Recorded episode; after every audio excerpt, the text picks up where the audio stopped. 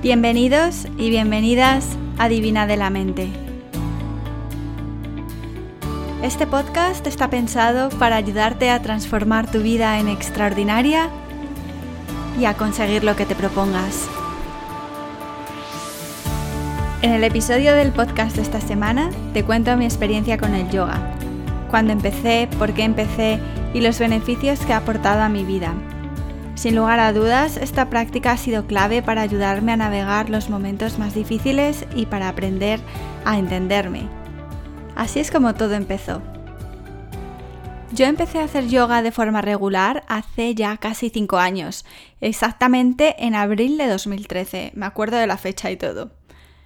Anteriormente, cuando vivía en Madrid, había probado el Bikram, porque abrieron un estudio en el barrio de Malasaña, que era donde yo vivía, y como me caía al lado de casa, pues me apunté a ver de qué iba el asunto. Y bueno, fui a algunas clases más que nada por el cotilleo, porque allí iban los hermanos, em, los hermanos Cano, la cantante Soraya y otros famosillos y tal. Y, y nada, pues me caía cerca de casa y vamos, que iba por el cotilleo.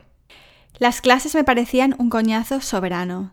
Las mismas 26 posturas repetidas durante 90 minutos en cada clase a 40 grados de temperatura, sudando como un pollo y yo que tengo la tensión baja, no sé cómo no me dio un soperoco en alguna de las clases. Entiendo que haya gente que le gusta este tipo de yoga porque es muy físico, muy intenso, disciplinado, estructurado y tal, pero a mí me parecía una auténtica tortura. Así que la única razón por la que yo iba a esas clases era el cotilleo y punto. Luego, en el banco donde trabajaba también em, daban clases de yoga a mediodía y esta clase era totalmente diferente al Bikram. Era como irse a echar la siesta, muy relajante y tal, pero no tenía sensación ni de hacer ejercicio físico, ni de mejorar mi flexibilidad, ni nada. Simplemente iba por descansar, pero Prefería las clases de pilates o de zumba o de pesas porque me parecían más divertidas. Así que antes de venir a Australia, esta era toda mi experiencia acerca del yoga. Cuando llegué aquí, pasé por una época de apuntarme a clases de todo, como ya os he comentado en podcasts anteriores. Me sentía sola, quería conocer a gente, así que cualquier reto challenge o lo que fuera que se organizara en la ciudad, ahí me apuntaba yo. O en el trabajo. Desafío de 30 días de nadar un kilómetro cada día, pues ahí me apuntaba. Al bootcamp, no sé cómo se dice en español, entrenamiento de estos horribles, con entrenadores personales para hacer burpees, sentadillas abdominales hasta que estuvieras a punto de matarte durante 20 días. A eso me apuntaba correr 10 kilómetros tres veces por semana y hacer una media maratón en no sé cuántos minutos. Ahí estaba yo. Todo esto me costaba dolores de espalda, de rodillas, de cuerpo entero y encima después un dineral en masajes, fisioterapia, quiroprácticos, etc. Porque es que además yo sufro de escoliosis. Pero me daba igual, la Ana del 2013 estaba determinada a castigar el cuerpo para conseguir resultados. ¿Qué resultados? Pues los resultados que quería la Ana del 2013. No engordar, estar en forma, quemar las calorías del alcohol que bebía, quemar las calorías de la comida que comía fuera de casa constantemente porque no tenía nunca tiempo ni ganas de cocinar, para evadirme de la toxicidad que tenía en mi cabeza. Lo que yo pensaba que era, irónicamente, llevar un estilo de vida sano. Machacándome, básicamente. No sé qué tiene de sano machacarse de esa manera, pero era lo que yo pensaba que era el ideal. Y encima que es que yo nunca he sido una persona atlética. En el colegio tenía miedo hasta saltar el potro. No he hecho el pino en mi vida sin ayuda, ni he hecho gimnasia rítmica. En el ballet la profesora casi le dijo a mi madre que mejor me dedicara a leer cuentos porque claramente eso no era lo mío. Pero ahí estaba yo en el 2013 dándolo todo por yo que sé qué, si es que no sé ni lo que era, la verdad. A principios de 2013, Fernando y yo decidimos que nos íbamos a separar. Como os podéis imaginar, emocionalmente fue una época muy difícil y muy dura. No tenía casi fuerzas para levantarme de la cama e irme a trabajar. Vivía a base de café y de machacarme el cuerpo. No dormía nada. Mi cuerpo empezó a rebelarse y me ponía enferma constantemente. Nunca tuve nada serio, pero recuerdo estar cada dos por tres con catarros, gripe, dolor de garganta. Si salía a correr 5 kilómetros, al día siguiente estaba enferma. Mi cuerpo pedía a gritos que hiciera algo por él, que le dejara descansar del agobio emocional, de la tensión acumulada. Y yo, que no me enteraba de nada, lo único que me pasaba por la cabeza cuando estaba en esos momentos de bajón era que, joder, llevo dos semanas sin hacer nada de ejercicio, no estoy poniendo fofa. Es que claro, encima en Australia tenemos la playa todo el año y aquí no te puedes esconder bajo la bufanda y el gorro. Mientras yo me criticaba por ser floja y por no tener fuerzas, mi pobre corazoncito estaba destrozado y trabajando por mí cada día para sacarme adelante y darme fuerzas de donde no las tenía. Pero claro, eso no lo veía yo así. Un día, harta ya de catarros que no se me curaban, Fui a mi médico de cabecera, que es un hombre mayor súper majo, para que me recetara antibióticos, y acabé desplomándome en la consulta sin poder parar de llorar. El hombre me dijo que me fuera a casa a dormir, que descansara, que me cogiera un par de días de baja y que hiciera ejercicios de relajación. Y me dijo que por qué no probaba yoga, en vez de correr como una maníaca.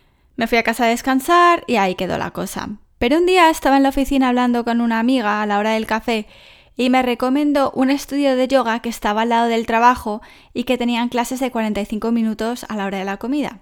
Como estaba tan baja de fuerzas y de ánimos, pensé que no era mala idea, ¿no? irme a echar una siestecilla a la clase de yoga, que era lo que yo pensaba basándome en mi experiencia en Madrid. No olvidaré jamás esa primera clase la daba un tío buenísimo y que además estaba buenísimo, que venía los miércoles de Byron Bay, que está a dos horas de Brisbane, para enseñar en este estudio. La clase fue increíble en todos los sentidos. Yo no me enteraba de nada, y eso que ya llevaba, ¿cuánto? Dos años en Australia. Este tío tiene un acento australiano muy fuerte, y además hablaba de partes del cuerpo humano en inglés y conceptos de yoga que yo no entendía. Tengo una anécdota bastante graciosa y es que el profesor decía las manos a las espinillas y espinillas en las espinillas de las piernas, no los granos. Espinillas en inglés es shin, S-H-I-N. Y yo la única palabra que conocía era chin, que es barbilla, C-H-I-N. Entonces todo el mundo con las manos en las piernas y yo las dos manos agarrándome la barbilla. O sea, un espectáculo. Bueno, pues este profe se pasó la clase entera ayudándome prácticamente a mí sola, porque era un show verme, entre que tenía la flexibilidad de un tronco y la agilidad y la fuerza por los suelos y que eh, me llevaba las manos a la barbilla en vez de a las piernas, pues era la distracción de la clase. Bueno, pues a pesar de este desastre, terminé la clase flotando. Era como si hubiera abierto un espacio dentro del cuerpo Con los ejercicios de respiración y el movimiento que había hecho, que me hacía sentirme mucho más libre y ligera. Volví al trabajo, a mi ordenador, y esa tarde trabajé en calma, en paz, y me acuerdo que por la noche dormí como un tronco, y me acuerdo porque es que llevaba meses sin conseguir dormir del tirón toda la noche. Ya os he dicho que vivía a base de cafés y Coca-Colas para mantenerme despierta durante el día, y claro, era un círculo vicioso de no poder dormir, tomar cafés, mm, por lo tanto no conseguía dormir después. Bueno, horrible. Al día siguiente volví y al siguiente y al siguiente. Cada día había un profesor diferente, unos me gustaban más, otros menos, pero me daba igual porque por primera vez creo que en mi vida, desde que tengo conocimiento, conseguía estar 45 minutos aislada de mi cabeza, de mis miedos, de mis penas concentrada solo en la respiración y en las sensaciones de mi cuerpo, abriendo espacios que no sabía ni que tenía dentro, expandiendo las costillas, girando la columna. Era todo una novedad. Hablé con mi jefe y le expliqué que estaba pasando por un momento personal muy duro y que el yoga me estaba ayudando muchísimo. Llegamos a un acuerdo y me dejó que de 12 a 1 tuviera mi tiempo para ir a yoga y luego recuperar el tiempo por la tarde. Y así es como me enganché. Después de unas poquitas semanas de práctica, empecé a notar cosas alucinantes. Por primera vez dormía bien, al dormir bien me sentía mejor para trabajar, si tenía momentos de bajón sabía que en la clase de yoga se me pasarían o después de la clase me sentiría, me sentiría mejor.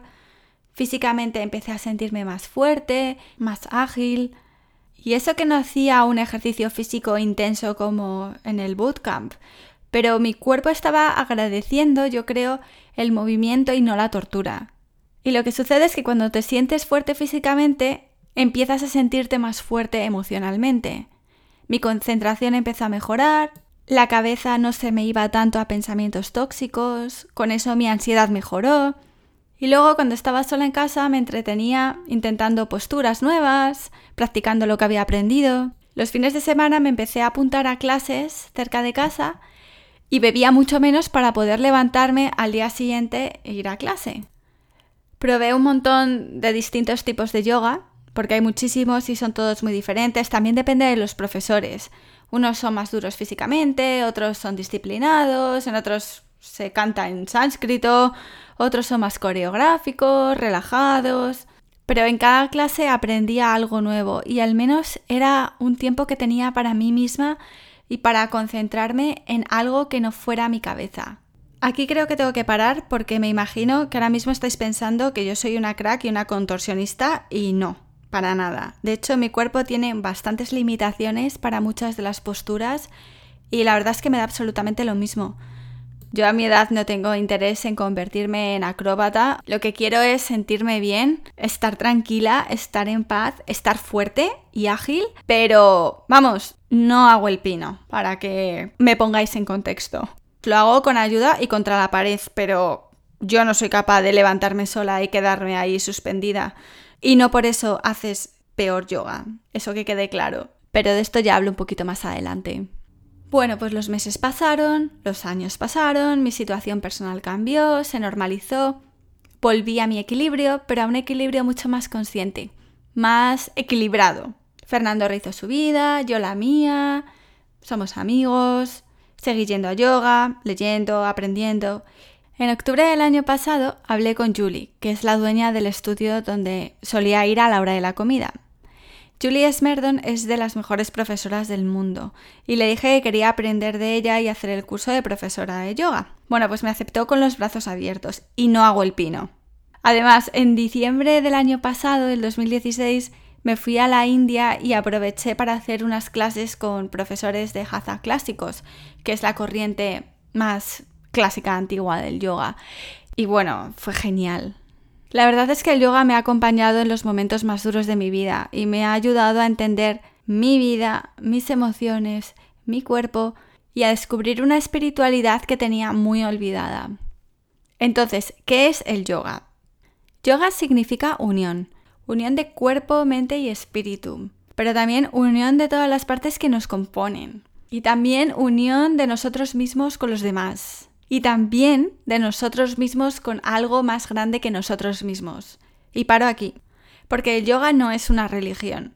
De hecho, la filosofía del yoga acepta cualquier religión y también el ateísmo, porque no exige creer en nadie ni en nada. Si crees bien, si no también. Lo que te exige es atención. Atención a tu cuerpo, a tu mente, a tu corazón, para encontrar tu equilibrio y vivir tu vida plenamente. Exige aceptar lo bueno y lo malo con ecuanimidad como parte esencial de vivir, no apegarse ni a lo bueno ni a lo malo, porque si no, ya hemos hablado de esto, no somos libres. Si te apegas a lo malo, entonces es cuando suceden las adicciones, comportamientos indeseados. Si te apegas solo a lo bueno, solo quieres vivir ¿no? Las cosas positivas de la vida, entonces te puedes dejar llevar por la envidia, por la avaricia, por la frustración, cuando la vida te lleva por otros caminos, por los caprichos. El yoga no es una clase de estiramientos ni es hacer acrobacias, ni tampoco es levitar y solo comer arroz y agua, ni mucho menos. La parte física o asana es solo uno de los ocho pilares del yoga clásico. Otros pilares son la meditación, pranayama, respiración y aspectos morales como no hacer daño a los demás, no robar, principios morales universales. Hay que decir que hay muchos tipos de yoga, porque el yoga nació hace 4.000 años y ha evolucionado en diferentes corrientes. Yo el tipo de yoga con el que me identifico más, porque es el que yo he practicado y el que a mí más me ha ayudado, es el hatha clásico con influencia del tantra que por cierto está muy extendido en Occidente, y Tantra no tiene que ver con sexo. Vamos, dentro de la filosofía tántrica, el sexo tiene una importancia del 1%. Y además no es tan interesante como parece, no es tan entretenida. Lo que la filosofía tántrica viene a decir es que somos todos perfectos como somos. Somos todos expresiones divinas, cada uno con lo suyo, pero todos compartimos un mismo espíritu. No hay que esperar a morir para alcanzar la plenitud. De hecho, haciendo buenas obras, cuidando de nosotros mismos y de los demás, eh, viendo a los demás como iguales, se puede y se debe vivir una vida plena. La máxima en yoga y los profesores en las clases deben decirlo es no hacer nada que tu corazón no te diga que debes hacer, porque nadie conoce mejor tu cuerpo que tú. Esto fue una revolución para mí. Ir a una clase donde si no quiero hacer una postura no la hago y nadie me castiga con 10 burpees o con subir y bajar gradas es totalmente nuevo. De hecho, no debes hacer nada que tu cuerpo no quiera. Es mucho mejor aprender a escucharlo y darle lo que necesita en cada momento, sin compararse con los demás. ¿Qué más da? ¿Qué más da si consigues hacer la rueda o el pino puente? ¿Te convierte eso en mejor persona? Es que da lo mismo. Además de las posturas se entra y se sale. Lo importante es la huella que queda en ti. Todos tenemos una sabiduría interior que sabe mejor que nadie lo que es bueno para nosotros. Y el yoga ayuda a acceder a esta sabiduría innata, a la intuición con la que todos hemos nacido. Se refieren normalmente a ella como conciencia universal. Las posturas son únicamente un instrumento para acceder a nosotros mismos pero es maravilloso y alucinante el impacto que tienen en el cerebro. El movimiento realizado lentamente y con atención y ayudado por la respiración ponen en funcionamiento partes del cerebro que pueden estar dormidas, activan vías neurológicas, se estimula el neocórtex y cuando se expande el cuerpo físico, se expande el cuerpo emocional, porque todo está unido, todo está relacionado. El yoga conjuga la parte física, psíquica, emocional y espiritual. Y luego el tema de la respiración también ha sido un auténtico descubrimiento. Yo siempre había pensado que los ejercicios de respiración eran el equivalente al aburrimiento soberano, hasta que me di cuenta de que la respiración y el control sobre ella son fundamentales para controlar las respuestas a las emociones, para ayudar al cuerpo a abrirse, a expandirse o a doblarse. ¿Os habéis parado a pensar que la respiración es la primera respuesta a cualquier tipo de emoción? Por ejemplo, si te dan un susto, ¿no? Se te corta la respiración. Si estás estresada, respiras con la parte superior del torso, de forma rápida, entrecortada. Pero cuando estás durmiendo plácidamente, la respiración es diafragmática, profunda, rítmica. Este tipo de respiración diafragmática puede incrementar el volumen de aire en los pulmones hasta en un 600%. Imaginaos la diferencia en la oxigenación de los tejidos, del cerebro, de la sangre, si habitualmente accedemos a este tipo de respiración. Por otra parte, cuando lloras desconsoladamente, la respiración también está fragmentada. Es fascinante. La función respiratoria es la única función fisiológica que es a la vez voluntaria e involuntaria, que yo sepa. En yoga dicen que es el puente que une el yo físico y el yo emocional. Pues esto y mucho más es lo que he ido aprendiendo en estos años. Ahora siento que mi deber es compartir lo que he aprendido y expandir mi conocimiento a cualquier otra persona que le pueda ayudar y que le pueda cambiar la vida. Solo puedo decir que qué descanso mental y qué ahorro de energía vital es sentirse a gusto con una misma y entenderse. Ahora se lleva mucho lo de el amor propio, hay que quererse a uno mismo, yo pienso que hay que empezar por escuchar y por entenderse. Para mí la revolución ha sido aprender a escuchar mi cuerpo, indagar mis respuestas, los desencadenantes de mis respuestas, los triggers, los miedos. He aprendido, bueno, estoy aprendiendo, a ser menos reactiva, a no ver el mundo como blanco o negro, bueno o malo, a ser más neutral, más paciente. Todo esto lo he ido aprendiendo en el minúsculo espacio de mi esterilla de yoga y ahora intento extrapolarlo a mi vida entera. Así que mi tip divina de la mente de esta semana es el siguiente. Ponte una alarma dos veces al día y cierra los ojos. Escanea tu cuerpo, tu postura, tu respiración. ¿Estás sentada erguida? ¿Cómo se siente tu cuello y tus hombros? ¿Cómo estás respirando? No juzgues, simplemente obsérvate.